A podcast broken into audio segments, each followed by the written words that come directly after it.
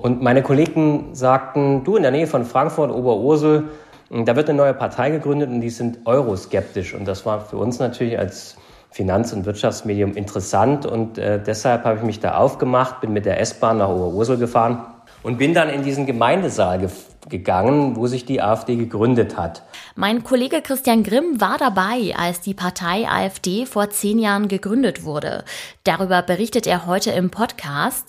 Außerdem sprechen wir über Augsburgs Problem mit den übervollen Papiertonnen und wie die Stadt das in den Griff bekommen will.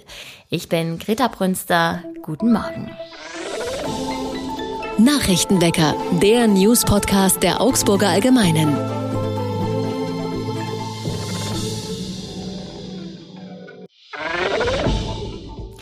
Besonders seit Beginn der Corona-Pandemie hatte Augsburg ein Problem mit überquellenden Papiertonnen.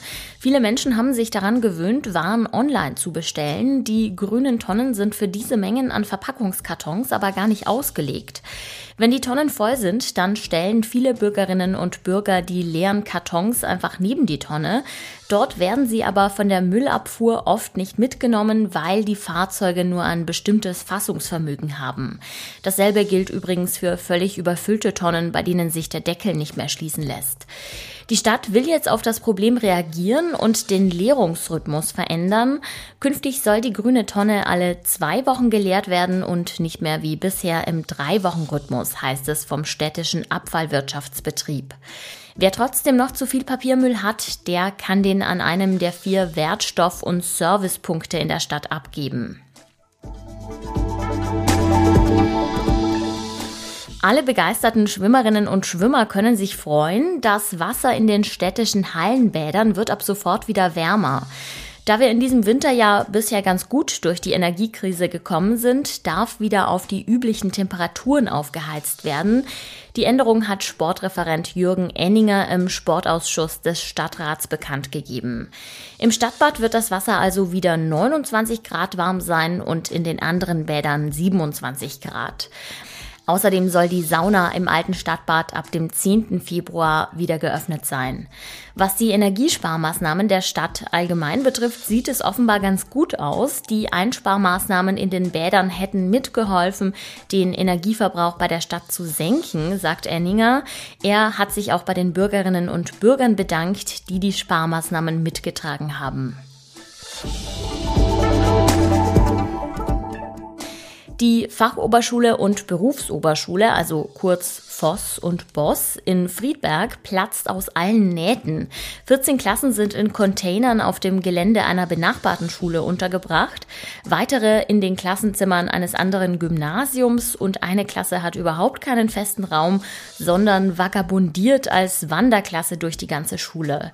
Schon seit fast zehn Jahren steht eine Erweiterung der Voss-Boss auf der Tagesordnung, doch in einer Videoschalte des Landratamts mit den Planern kam vor wenigen Tagen Tagen eine schlechte Nachricht. Die Baukosten steigen nochmals um etwa 4 Millionen Euro. Also sie liegen jetzt schon bei 32 Millionen. Nun muss geklärt werden, ob das Großprojekt vielleicht doch noch für eine Zeit lang verschoben wird. Die Schulleitung hofft sehr, dass es für das Projekt trotzdem weitergehen kann. Der Schulalltag werde nämlich durch die verschiedenen Standorte ziemlich gestört.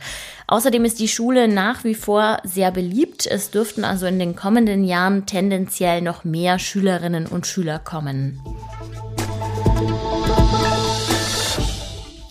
Wir schauen aufs Wetter. Heute wird es sonnig, ist aber nach wie vor kalt. Die Werte schwanken zwischen minus 8 und minus 2 Grad. Seid bitte auch heute vorsichtig unterwegs. Besonders am Morgen können die Straßen glatt und rutschig sein. Eine deutsche Partei wird zehn Jahre alt, nämlich die Alternative für Deutschland, besser bekannt als AfD. Mein Kollege Christian Grimm, Berlin-Korrespondent der Augsburger Allgemeinen, war dabei, als die Partei gegründet wurde, nämlich im hessischen Oberursel. Er wird sich jetzt für uns nochmal dran erinnern. Hallo Christian. Hallo Greta. Was war denn das damals für eine Stimmung bei der Gründung? Also wie muss ich mir das denn vorstellen? Also ich lebte vor zehn Jahren in Frankfurt und war tätig für das Wall Street Journal und die dazugehörige Nachrichtenagentur Dow Jones Newswires. Und meine Kollegen sagten, du in der Nähe von Frankfurt, Oberursel, ähm, ist eigentlich ein Stadtteil, wenn ich es richtig weiß, oder eine Gemeinde drumherum. Und da wird eine neue Partei gegründet und die sind euroskeptisch. Und das war für uns natürlich als Finanz- und Wirtschaftsmedium interessant und äh, deshalb habe ich mich da aufgemacht, bin mit der S-Bahn nach Oberursel gefahren und bin dann in diesen Gemeindesaal ge gegangen, wo sich die AfD gegründet hat.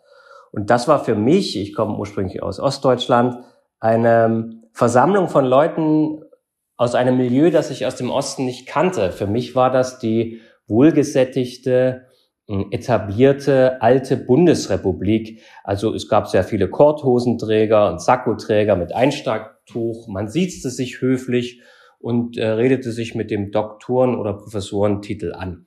Manchmal war das dann so ein bisschen auch wie aus Loriot, wenn sich dann irgendwo Platz gemacht werden sollte oder die Gattin neben den Herren äh, sich setzen wollte, da aber schon jemand saß. Also es hatte etwas äh, teilweise Lustiges, es war sehr höflich, ähm, aber es zeigten sich schon auch ähm, ja in kleinen Details die Probleme und letztlich auch das Radikalisierungspotenzial der AfD. Ja, du sagst es, Stichwort Professoren. Diese Partei ist als sogenannte Professorenpartei gestartet. Welchen Weg hat sie denn dann genommen, um zu dem zu werden, was sie heute ist? Ich würde nochmal zum Ausgangspunkt zurückkehren. Die AfD, das war ihr Anfangsprojekt, ist ja gestartet, um Deutschland aus dem Euro herauszuführen. Das geschah nach der großen Finanz- und Griechenland-Krise mit den großen Rettungspaketen. Einer äh, der beiden Professoren, äh, der Professor Stabati, war ein Ökonom, der damals äh, in Karlsruhe vor dem Bundesverfassungsgericht gegen die Hilfsprogramme klagte.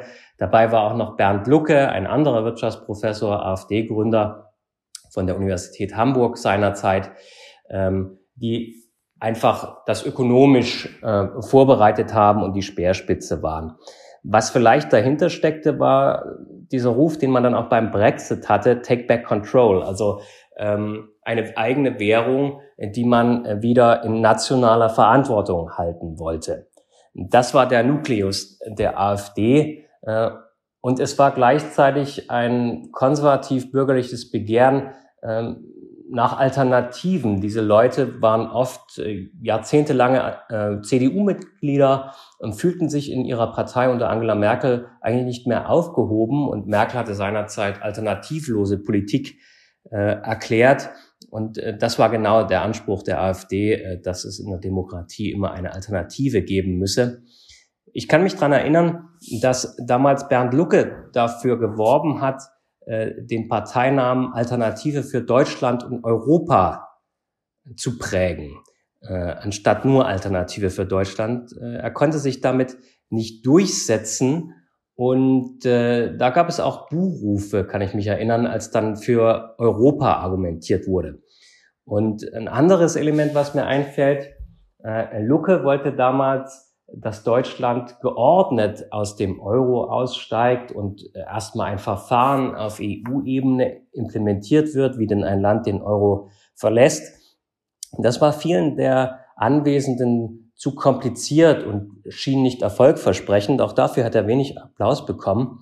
Und als drittes Argument der vielleicht, nun ja, äh, Radikalisierung, die sich äh, in den späteren Jahren andeutete, draußen vor dem Gemeindesaal, verteilte die NPD äh, Euro nachgedruckte Euroscheine und rief äh, zum deutlich radikaleren Euro-Ausstieg Deutschlands aus.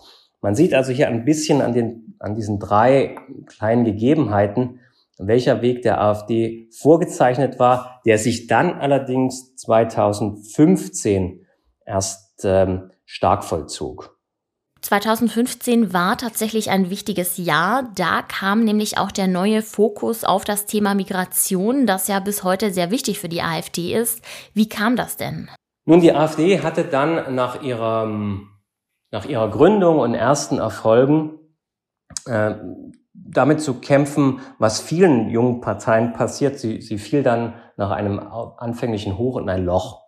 Und äh, es sah alles danach aus, dass die Partei verschwinden würde, wie zuvor die Piraten. Und äh, dann äh, ereignete sich eben die Flüchtlingskrise. Angela Merkel entschied sich dafür, die Grenzen nicht zu schließen. Und äh, das verlieh der AfD unheimlichen Auftrieb. Der AfD-Ehrenvorsitzende Gauland sprach seinerzeit von einem Geschenk für die AfD, die eigentlich schon wieder auf dem sinkenden Ast war. Und ähm, dieser, diese Flüchtlingskrise hat dann letztlich die Radikalisierung der Partei befeuert und von diesem Image als Professorenpartei blieb dann nicht mehr viel übrig. Es führte allerdings auch dazu, das muss man sagen, dass die AfD eine der erfolgreichsten Parteineugründungen der vergangenen Jahrzehnte ist. Eigentlich die erfolgreichste, wenn man sieht, äh, nach den Grünen in den 80ern und vielleicht, wenn man äh, das nach der Wende als Beispiel nimmt, der äh, PDS aus den Ruinen der SED. Äh, die AfD sitzt im Bundestag und wenn ich richtig informiert bin, in 15 von 16 Landesparlamenten. Was meinst du? Also, was glaubst du denn? Ist die AfD ein Phänomen, das irgendwann wieder verschwinden wird? Oder ist diese Partei wirklich gekommen, um zu bleiben? Also, ich wage die These, und äh, das ist jetzt keine, mit der ich mich weit aus dem Fenster lehne, dass die AfD bleiben wird. Was durchaus passieren kann, ist, dass sie aus einigen Landesparlamenten wieder herausfliegt. Hm, in Westdeutschland ist sie deutlich schwächer, was die Wählerstimmen anbetrifft, als in Ostdeutschland. In Ostdeutschland ist sie teilweise nach den Umfragen stärkste Kraft. So ist es in Thüringen und auch ähm, in Sachsen zum Beispiel. Dort sind ihre Hochburgen und die AfD sehr, sehr fest verankert. Ähm, was dagegen spricht, dass die AfD wieder verschwindet, ist einfach, dass die gesellschaftlichen Krisen ja nicht verschwinden werden, die wir haben. Die Flüchtlingskrise, die erste große 2015 ist vorbei. Jetzt haben wir wieder Flüchtlinge aus der Ukraine, aber auch ganz viele Flüchtlinge kommen wieder aus dem Nahen Osten, aus Afrika. Also äh, das Thema Migration bleibt ein großes, das Thema Integration bleibt damit ein großes und natürlich wird es auch Probleme geben. Äh, das nächste Thema, was sich die AfD geschnappt hat, war die Corona-Politik. Und äh, ganz nebenbei agiert sie auch als Partei ähm, des organisierten Klimawandelleugnens. Ähm, also hat man ständig zwei, drei große Krisen, die die AfD befeuert und natürlich auch einen Teil der Bevölkerung damit anspricht, äh, die einfach Protest ausdrücken will und denen da oben mal zeigen, äh, wo der Hammer hängt. Äh, und noch ist es so, dass die AfD, wenn sie Erfolge feiert, den Parteizentralen hier Angst macht. Zehn Jahre gibt es sie nun schon, die AfD, und es sieht zumindest nicht danach aus, als würde sie bald wieder von der Bildfläche verschwinden. Vielen herzlichen Dank, Christian Grimm, für deinen spannenden Bericht. Bitte gern geschehen. Bayerns Ministerpräsident Markus Söder wird heute im südbadischen Rust die sogenannte Goldene Narrenschelle von der Vereinigung Schwäbisch-Alemannischer Narrenzünfte verliehen. Die Auszeichnung sollte er eigentlich bereits im vergangenen Jahr bekommen. Die Veranstaltung fiel dann aber wegen der Corona-Pandemie aus. Die Verleihung der Narrenschelle ist einer der Höhepunkte der Fastnacht im Südwesten. Söder soll den Preis für seine schlagfertige, wortgewaltige Sprache bekommen.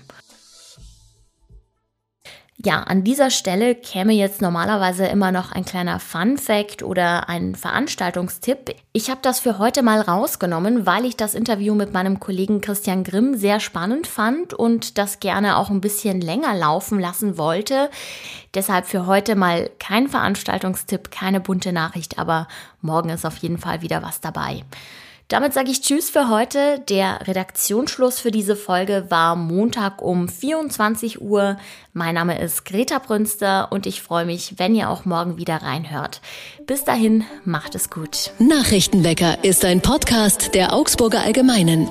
Alles, was in Augsburg wichtig ist, findet ihr auch in den Show Notes und auf augsburger-allgemeine.de.